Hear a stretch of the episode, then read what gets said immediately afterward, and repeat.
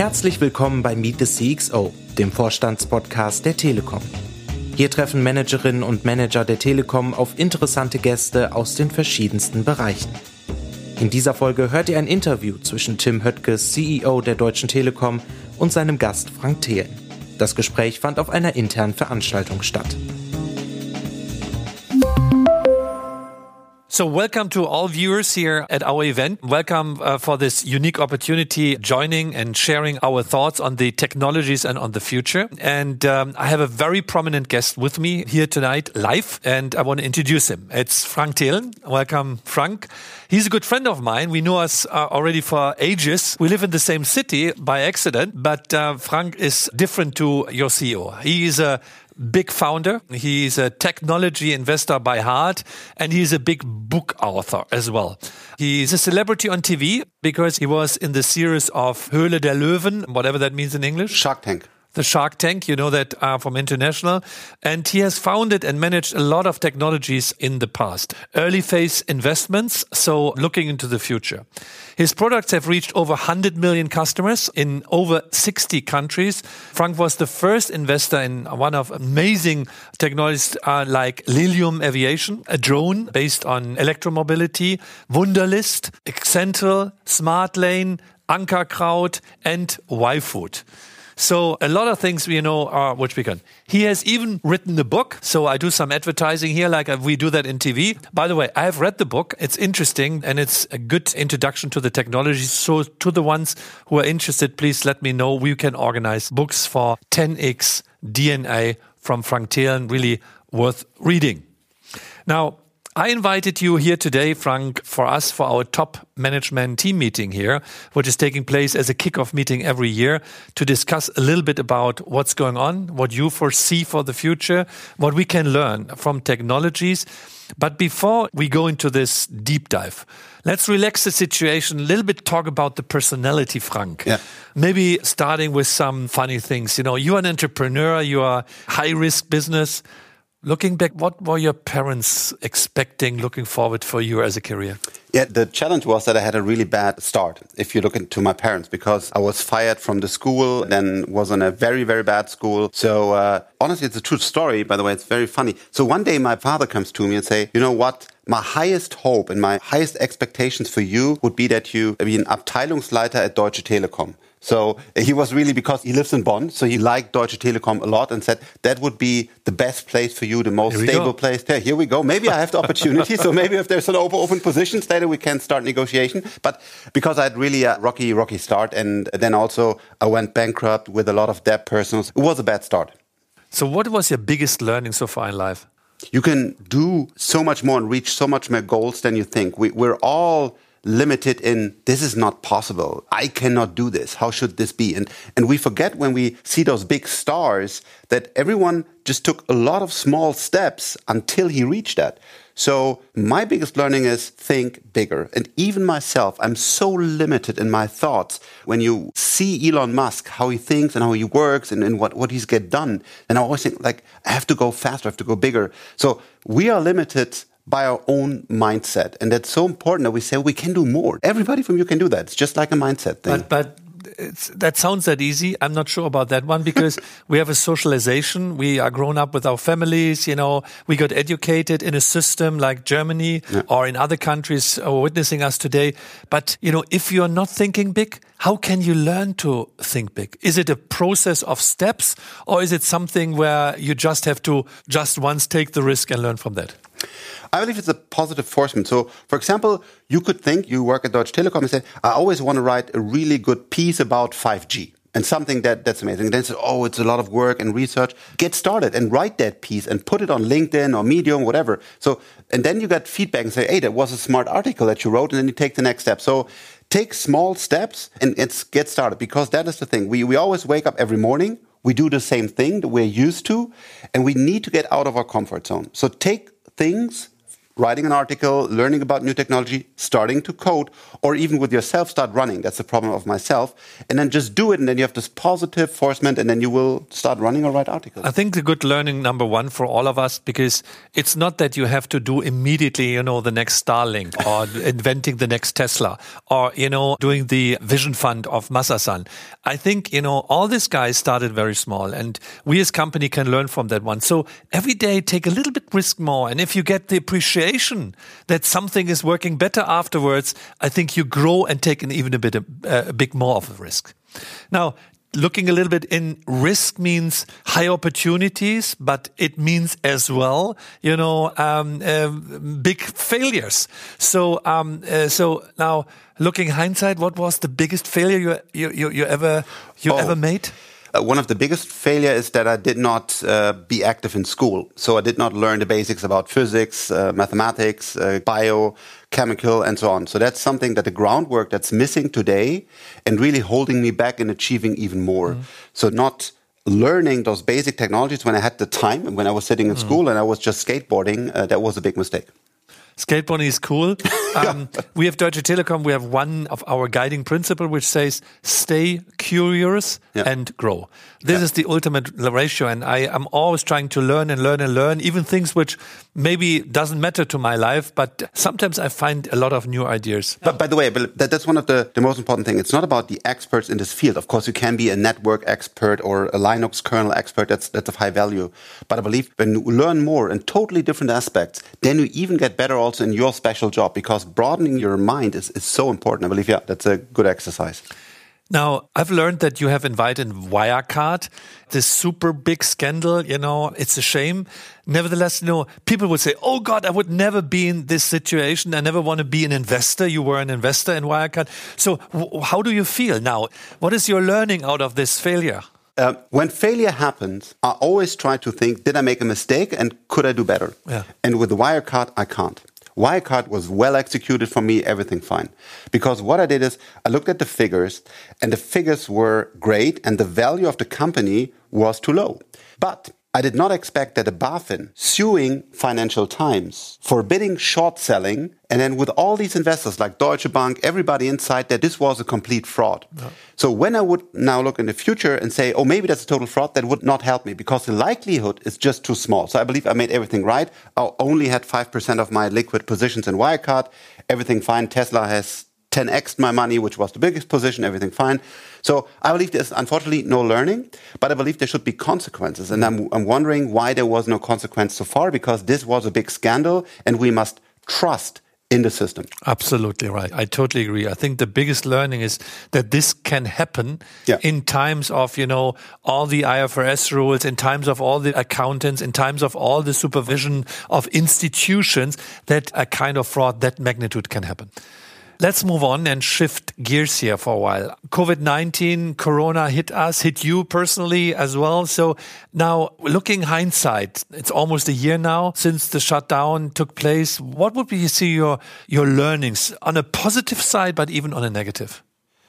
Um, on a positive side, I believe technology is the answer. And that is my thesis and why I try to help climate change and all these things with technology. And here we see data that is often, as a German, seen as bad. My personal data will not give it away. But data can help us. And we see it with the app and the, I believe it's also the first time that an app is really saving lives, maybe. Mm. Yeah. So, so we see data is important, having a, a, network is important, and having also digitization in the organization. And uh, still, we lack there a lot of ways. We're so analog, so slow that people die because we have not digitized properly. So that was my learning. Like, it's really important that we become a technology, digitization, and we put it also in politicians' heads and say that's important. It will save lives in the future.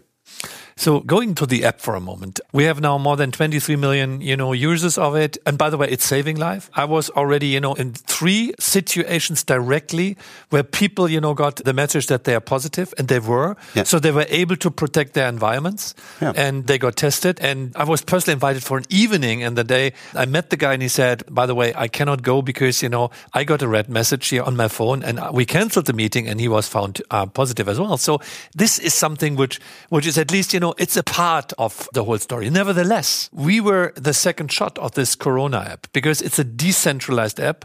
It's a totally anonymized app. Yep. The data is not used for any scientific work. So it is just warning. And by the way, deliberate warning. You know that. And Yeah. so how do you leak about this data scarcity, which we have in the European environment, that we are not using data really for protecting life? The data protection rules are stronger than, you know, protecting life, isn't it? Absolutely, I believe that's very stupid. I believe we're making a big mistake. For example, now when I understand what the current thoughts of Helge Braun and Angela Merkel is, is there a new virus that spreads even faster?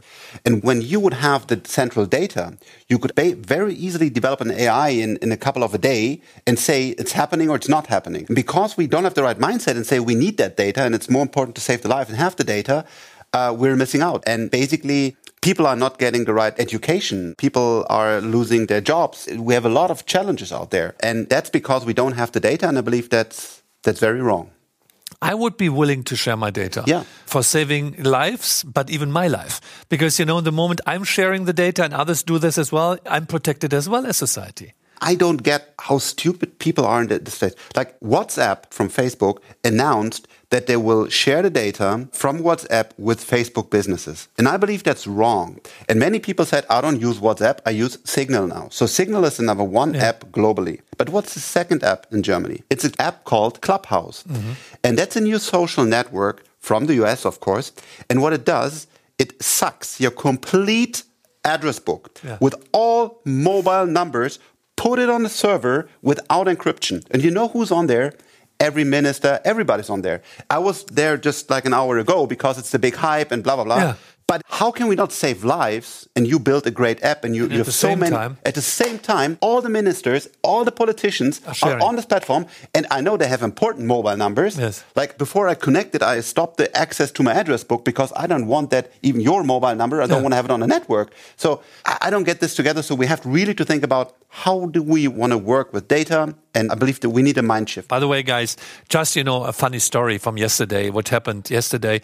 I'm at Clubhouse as well, um, and so um, I have to share. You know whether my data is now already uh, all over the place. What I will find out. But the funny thing is, was you know um, you get always a notification that somebody joins Clubhouse, and I got that yesterday, and then just it was an Israeli friend. I said, "Oh, that's cool," and I want to say, "Hey, Gilly, uh, how you doing?" So I started, you know, podcasting something, and then I was not able to, or not aware to stop it. And then I did my jour fixe with Dominique Leroy. So we had the official internal talk about the future, and this was totally broadcasted. so fortunately, nobody was following me, or at least, you know, uh, it is anyhow Chatham House rules. But nevertheless, you're totally right on this data um, issue, and we have to learn what can we do that we are willing to share data. What is needed? That people are on the one side doing the stupid things, not knowing what they do, and on the other side protesting if the government is trying to get support. What what is needed in society? Unfortunately, a lot of education, and that's always the hardest thing. Like, uh, how can you make sure that Donald Trump never gets president again? Like, education, that's the thing. And it will take time, and that's why I try to educate people and talk about on TV and so on. And that's what we have to do. But it will take time, there's no quick fix. Leaving the topic Corona, but give me maybe your 50 cents on what would you say went well and what would you say has to now post Corona? What has to get fixed?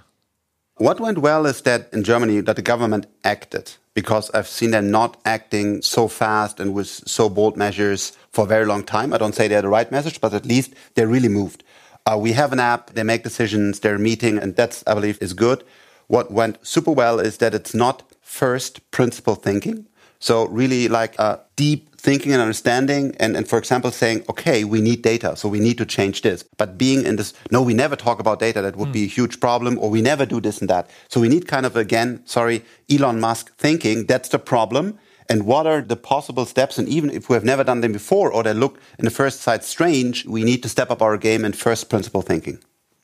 Look, maybe um, to share my view on this one as well, even if I'm interviewing here. But for me, what we can really proud about is the self system of Germany.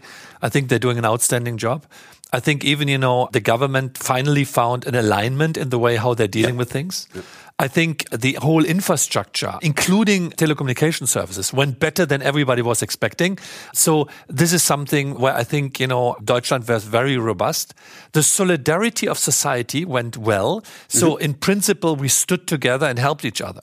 What didn't went well for me, the biggest scandal is the education school system, where we have a significant need of renovation and willingness and attitude. And the second thing, what I believe is what has to get improved, decision making in Germany and Europe. The different layers and all this compromise, you get confused about everybody who has a say on this kind of critical things. And this is confusing. And for me, the efficiency of our decision making is different to the ones which I've seen, for instance, South Korea or maybe in China. I do not want to live in China, don't take me wrong, but the way and the acuity yeah. of executing things is different there. 100% agree. And again, I also don't want to live in China or I don't believe it's the right political system, but they did many things efficient. better. Yeah, more efficient. Yeah. Now, Let's switch gears again and coming to what makes you Frank Thelen, the entrepreneur, the topic about seeing the future different than others and earlier than others.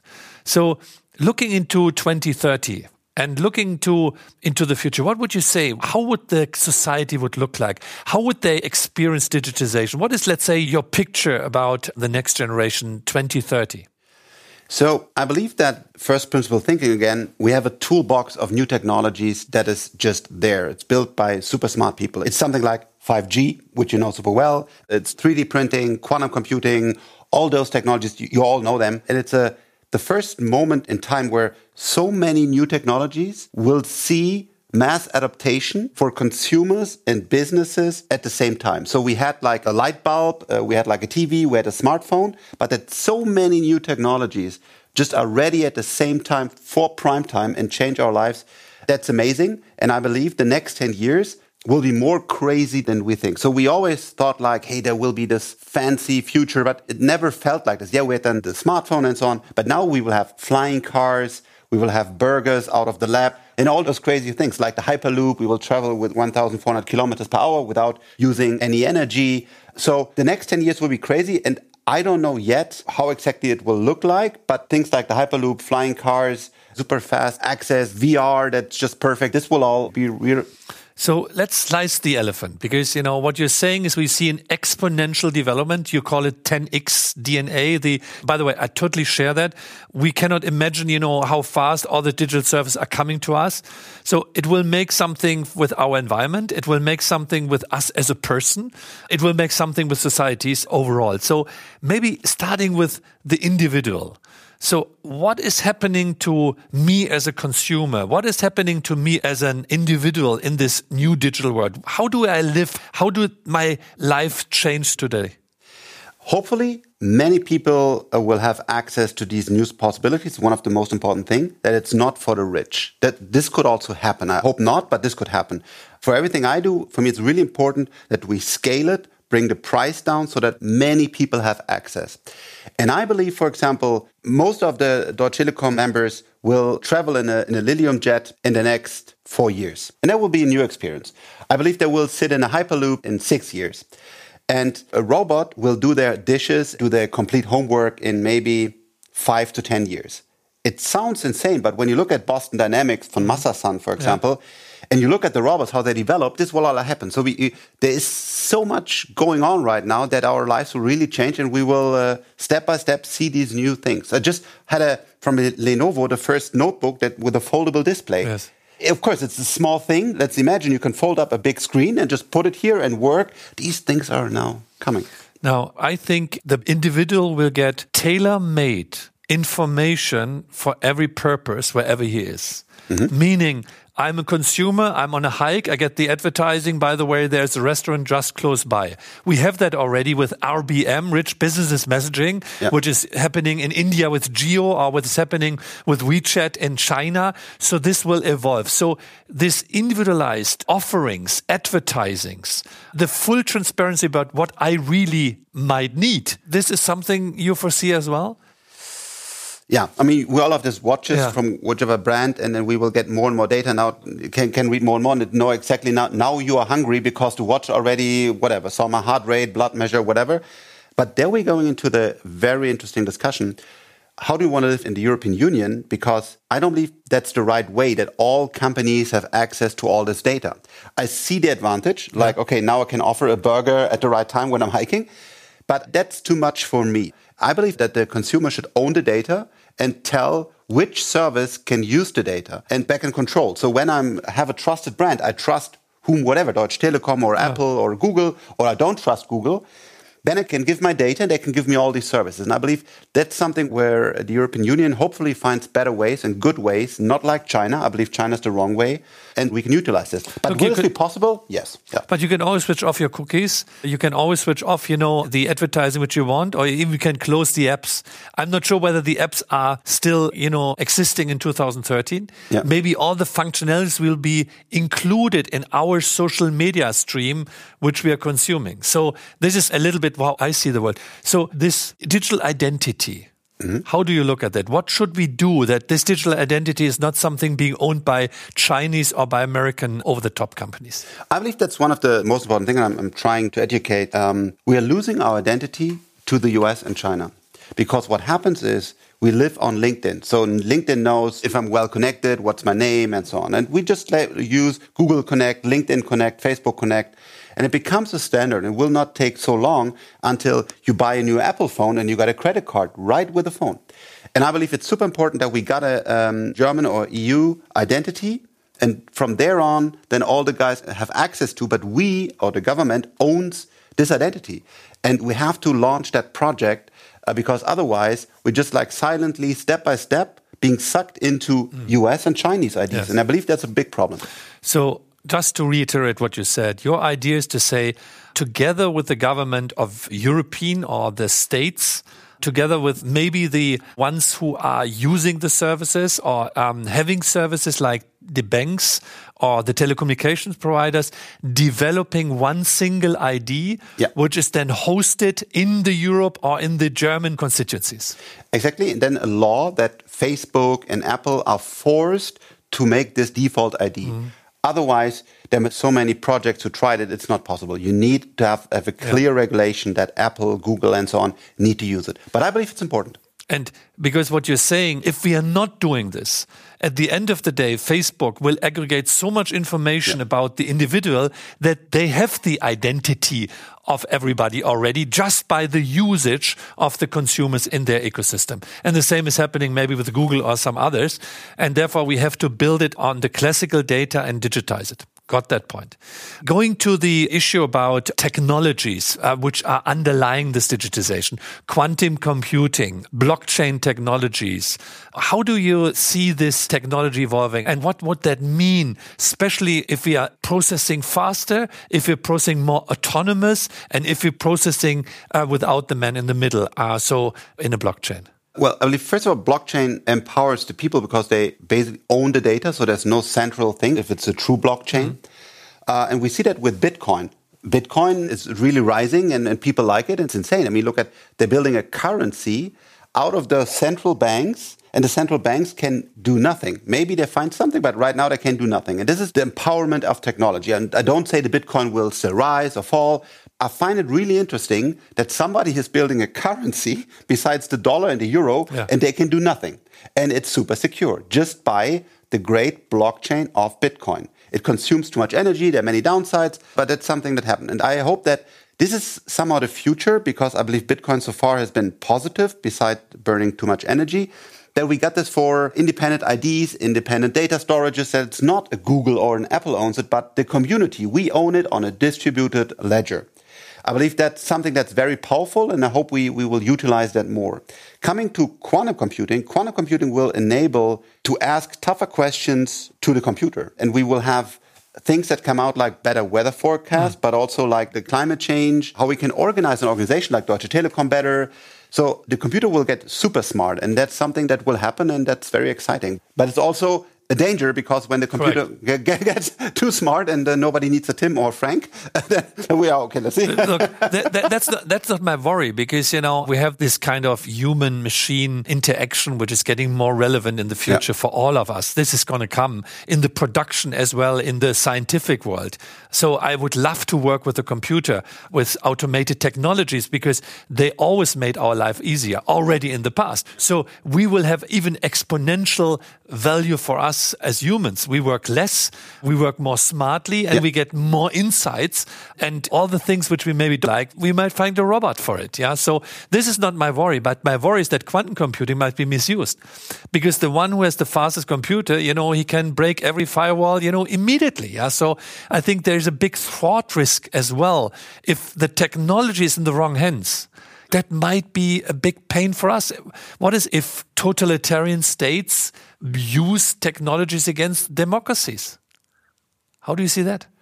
Oh, well, that's a big problem. That's why I want a strong Europe so that we have a say in that. But quantum computing, I mean, you can foresee it. And the Bitcoin blockchain is, is more or less quantum ready. So as far as I can see it, talking to experts, learning a lot, it's already mostly quantum ready. So you can prepare for that. But that's a big problem. If a bad state has the fastest computer yeah. and breaking all things, that's a big challenge. And that's another thing why we need a strong Europe. We need a good China, a strong US, but also a strong Europe that we have a playing level field and have a fair discussion about these things. Look, uh, that's my ad block as well for Europe here in this part, because I cannot tell you if we are always talking about sovereignty, we're talking about digital sovereignty, we're talking about this kind of buzzword that, you know, we should not become dependent on China or become dependent on the Americas, especially when it comes to digitization. But at the same time, nobody is willing to give up something of his small sovereignty in Europe. And I can tell you, if we want to have sovereignty, the only way is if we are gaining power by aligning this big market in Europe in an even more stronger way, that we can build technologies, that we can build political power, that we can build an ecosystem uh, which is then competing with China and with the US. We need more bold there from the companies, from the investors, from the politicians. I mean, uh, right now we're spending billions and billions for new airports or, of course, Corona money, but we don't invest into quantum computing. Mm. Like we now have 300 million. It's always ridiculous. So we, we're not ready to say that it's really critical that we own quantum computing or we have a strong quantum computing. Yeah, that's missing. Before we go into what we have to do, what Europe or politicians, what companies have to do, let me quickly go for the third slice, which I said, you know, we had the individual, we had the technology in the middle, which is enabling that.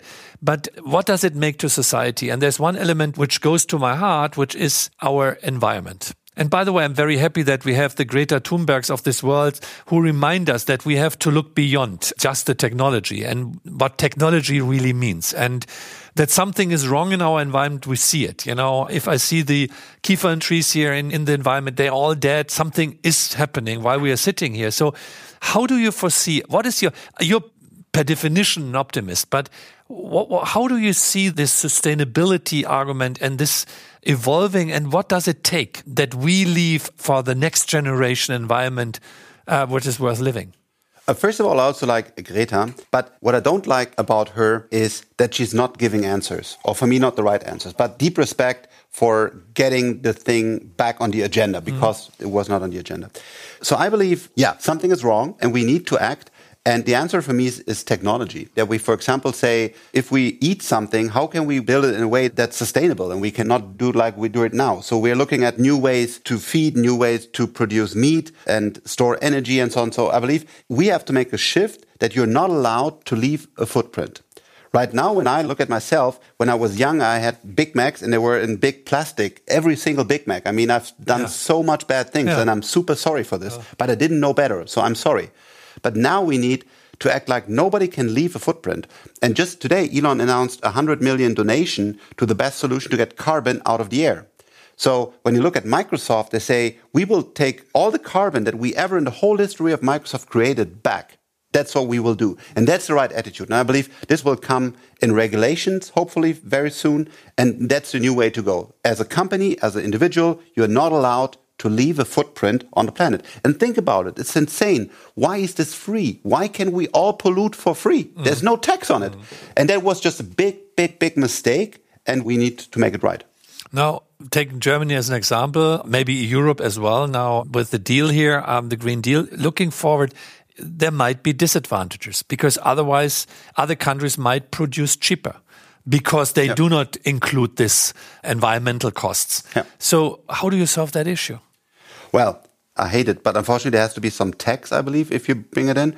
But I'm more the optimist and say technology will evolve so fast that we just beat them. Mm -hmm. That's my goal. I always want to beat them. I hate plastic. So we're looking at so many deals to create something that's cheaper and even better. Mm -hmm. And that's my motivation. If you look at solar, it's getting so cheap and we're beating oil. And that's my big hope that all those technologies get so scalable, so smart that they are just better than the bad choice. Yeah. Look, for us, telecom are quite a challenge because yeah. our CO2 footprint grows just by definition. The more digitization is taking place, a lot of companies outsource their CO2 footprint to us because we manage their clouds. Yeah. But our attempt is we know on the overall it is better for society if it is bundled in a cloud or in a network, but we do everything to reduce CO2 emission. We have already this year 100% of all our networks in scope one and two on sustainable energy and we will reduce even the others to 90% over the next years. So that is something where we are on a good track. It cost us, by the way, millions. We have a, a share in a solar factory in the US. So everything goes into sustainable energy. Nevertheless, um, this coming at a cost. But I believe at the end of the day, customers will vote with yeah. their feet. Yeah. And we see that already during Corona. There's a super increase of bio products in the supermarkets. I think up by 25% uh, here in Germany. People are more thinking in sustainability dimensions and responsibility. And therefore, we have to make it transparent. We have to include it in the brand, but we should not be irritated by some cheap offers from being it Bangladesh, being it China, or wherever. Yeah. So that's the issue of sustainability. Last topic on technology, and I know you're an expert. By the way, Frank is advising me in a group called Think Tank for years already on how to deal with technologies in the ecosystem of telecom. So thank you for that. The idea about what should we do from a technology perspective? You know, we are in 3G, 4G, 5G. We're leading the pack in this regard in the network test everywhere. We have now this fiber initiatives. Looking to others, today Loon was announced that they are stopping the activities, which is the Google initiative or Alphabet. So give me some impact. What would you do as Deutsche Telekom CEO from a technology perspective? Well, first of all, we, we didn't discuss this uh, beforehand, but what you do with your think tank is really outstanding because I know many, many uh, CEOs, and you're inviting people that also might have a different opinion. So huge respect here, and it's a good discussion, and that's what you need. Mm. You need to be open and not like if you're producing combustion engine cars, you don't say this will never work with the batteries and the electric stuff. And the challenges that I see is for example, Starlink. They don't have to build the towers. There's also a lot of downsides, of course, but disruption will happen.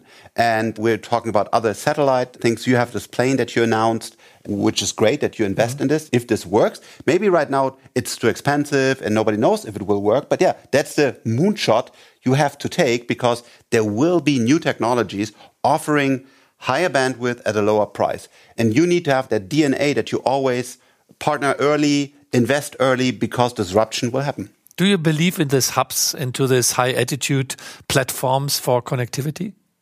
Yes.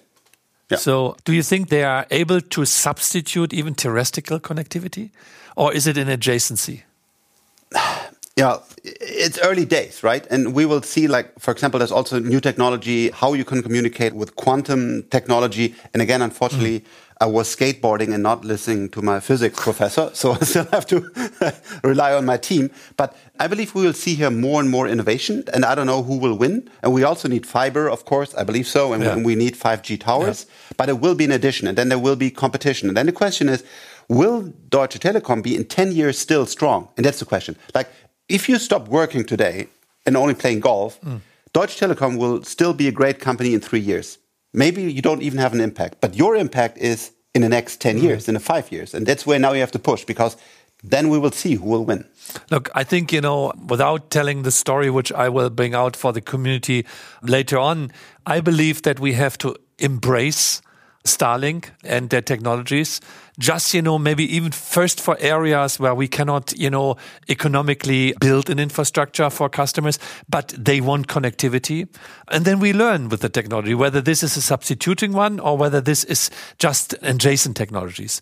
We have to include other technologies, you know, being it mesh infrastructure, being it Wi-Fi. We should not be only focused on ours and our technologies have to learn how to manage network of networks. So we need the platform, the orchestration layer, Yep. who is bringing all this connectivity together. Because I believe when we talk about 2030, connectivity will become a human right. That would be great.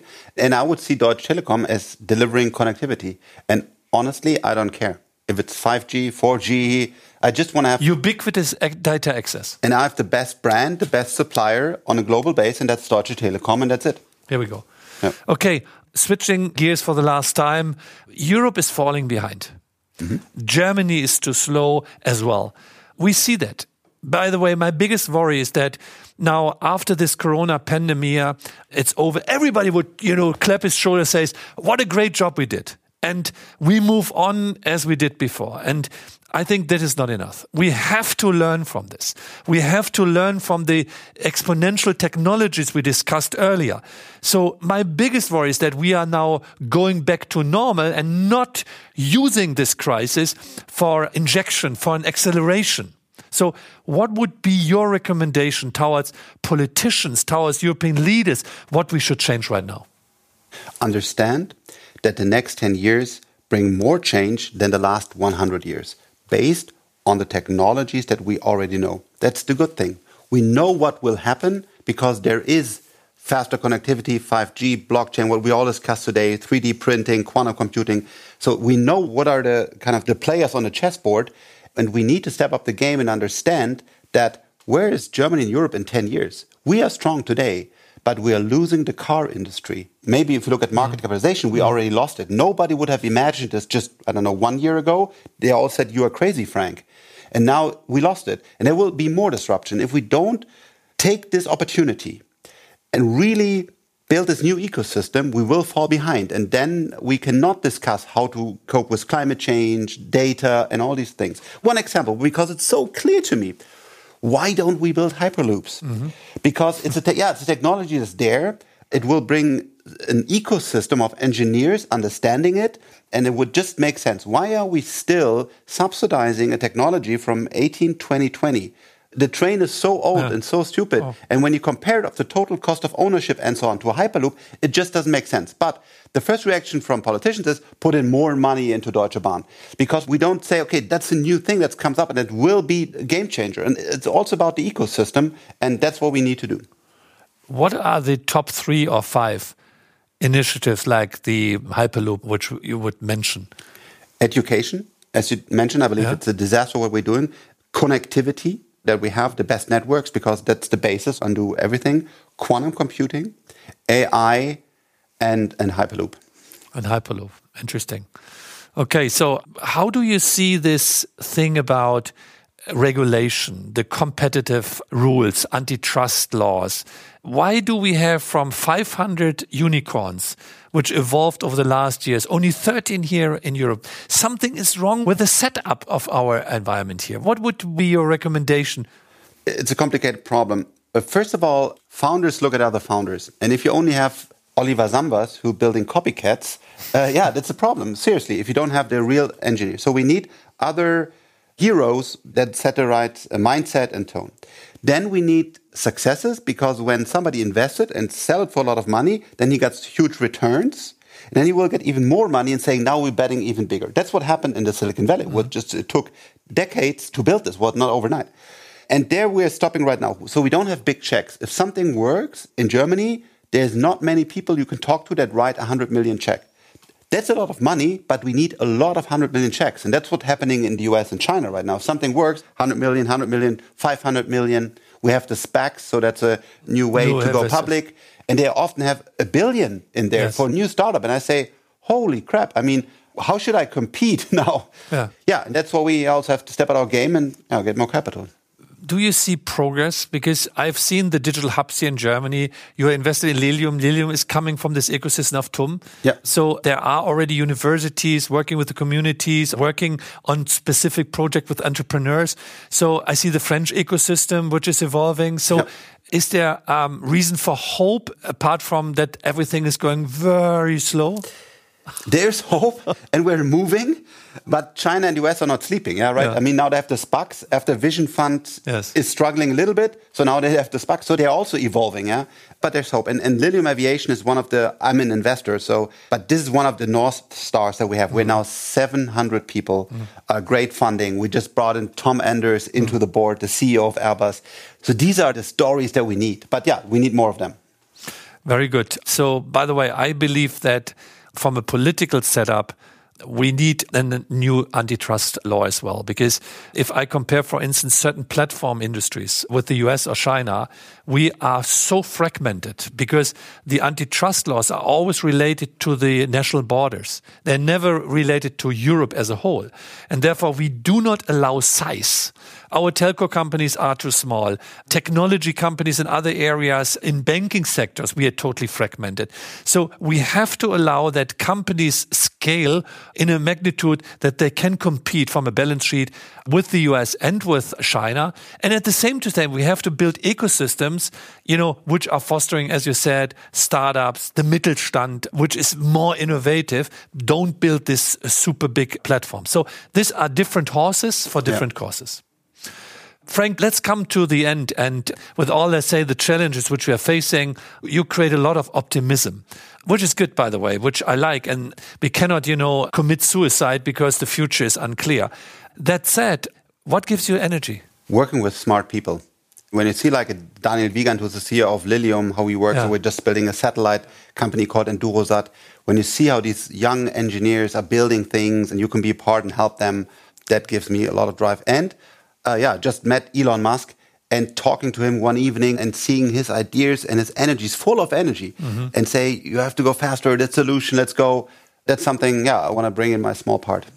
I would say, you know, what I just come back from the Telecom Award ceremony where we awarded the best teams in our organization. By the way, they get money for this. And I was so impressed. The moment you have cross functional teams from different disciplines, they create much more than sitting in your silos. And I can only encourage my organization to just listen to what Frank said, bring spirit into your teams with new guys with new ideas. Let the young kids, you know, have a talk on the table. They might be disruptive. Maybe they might be wrong, but at least they will inspire you. Now, coming to Elon Musk for a moment, you know, what is your learning for big corporates from him? What would you say? What can we learn from his unbelievable dynamic? He's bringing to Tesla, to Starlink, to Hyperloop, uh, SpaceX. It's unbelievable the story this guy is creating. You know what, what is for me, even when he looked into Germany and how he set up his factory, he's using Bielefelder hidden champions Yeah. technology that BMW and Volkswagen never used. And he said, Oh, these are the great hidden champions. And I know from personal story, he called the, the founder and said, Okay, you have this great technology. And now they're building the fastest factory in the history of Germany with German technology. Oh man. So I believe what, what we can think about is study him and bringing the same attitude. Like, how can you be very effective? First principle thinking, no politics. And I know it's hard to bring this to a big organization, but that's what you need to. Maybe my last round here um, about um, if you would be a building, what building would you be? A building. Yeah. Wow, a building. What impressed you most and why? Uh, I would be uh, a building at the sea because I love the sea and the ocean. So uh, to find my inner peace, and uh, that would be then a, a great building to be. Would it be futuristic or would it be more No, classic? classic. Classic. For bu- buildings, uh, I still I like I like the. the So the humans classic one. always have the desire. At the same time, you know, they are striving always for the latest technology to keep their foot on the ground and keep their roots and have something classical, historical, which they know. Yeah, we are humans, and I believe that's also important to tell a story. Sometimes with my startups, they they have the perfect marketing KPIs, but I believe it's also important also what you do in a very great way with your brand and your story. You have to be also a story as a Deutsche Telekom and as a startup, and that's important because we're humans. We need stories. If you would have an interview with a candidate working for you, a company you're going to invest into, what are the three attributes you're looking at? What are the most important, you know, characters you expect? So when I look at the founder, I see does he really understand what he's building? And if he's building a satellite or an app, I try to dive deep into what are his thoughts. Why did he make these decisions? Does he know uh, what technologies are available? Does he think through? And then I try to understand is he really willing to go that way? Because the moment after we invest, hell starts because we want growth and all these things. And is he serious about making everything else priority B, mm -hmm. which is very tough? And so understanding his product, ready, and then is he a nice girl or a nice guy? Because that's also important that you have the right attitude and are, are gentle and friendly and so on. We made some mistakes where all the other check marks were on, and we said, okay, yeah, he's not so. Then we invested and always failed. So it's also important that you are a positive, gentle, fair, that you have right ethics. It's super important for me. Okay. How is this sense of urgency? How important is aggressiveness of people? How important is this stamina to go through the deep water? I would not use the word aggressive, yeah. but progressive. Yeah. And that's exactly differentiation. If it's aggressive and it's just like blind, like mm -hmm. again, sorry, Oli yeah. who just like da da da da, da, I believe that was wrong what he did. But progressive is very good. And he, he needs to be burning, but not burning bridges. But he needs to be very clear in his mission and really go, but not burning bridges. What is your biggest dream in life? Well, personally to get old with my wife because it's quite hard to get a good relationship over the years, over many, many years. And really enjoy being with your wife. It's a tough thing. So I believe we have a good relationship so far, but I know it's tough to bring it to the end, and that would be kind of a, a goal for me. And the other thing is to build one or three meaningful European technology companies, and that means 50 billion plus market cap. So that's my current KPI, my goal, and yeah, that's what, what I want to achieve in the next seven years. So now we have 10,000 of people listening to us for this very dynamic and very optimistic view on technology and the way going forward. These people are sitting there now want to invest into something. What is the hottest, you know, tip you would give them, you know, to invest money into this one if they have the possibility? Maybe not, they cannot buy a company right now, but they look like you can do, but maybe a stock. What would be your hottest tip on this one right now? Ha. I believe still Tesla. There's a lot really? of wow, no. a lot of volatility might be ahead, but the company will still be three, four, five times have the value. Will be the most valuable company in the world. Pretty sure about this. Oh. Uh, but again, I'm not an advisor on, no, on finances. That's uh, for sure not, guys. Tencent.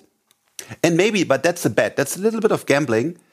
I don't like the product, mm. but I like the opportunity. That's Bitcoin because Bitcoin mm. is limited, and I believe more institutional investors will buy Bitcoin. Mm. Then they're not enough, and it might shoot the roof. But in general, Bitcoin is burning too much energy, so that's why I don't like it. But as a gambling in the stock market, it could be a good idea a lot of inspiration from this talk. I hope you enjoyed it as I enjoyed it, talking to my friend here, Frank Thelen. Thank you, Frank, for this insights. Again, if you want to read more about that one, my advertising part here for his book, really insightful. Thank you for joining us, guys, and I hope you enjoyed it. And I want to say thank you because you have the best network. So many people rely on us, my friends, my companies. I know how hard you work. Uh, thank you for the network because we base our business on it. Thank you very much. Und das war's mit dieser Folge von Meet the CXO. Wenn euch die Folge gefallen hat, hört gerne in unsere anderen Folgen auf telekom.com slash podcast oder auf allen anderen gängigen Podcast-Plattformen und abonniert das Format. Und wenn ihr mehr von Frank Thelen hören wollt, hört einfach in seinen Podcast Startup DNA.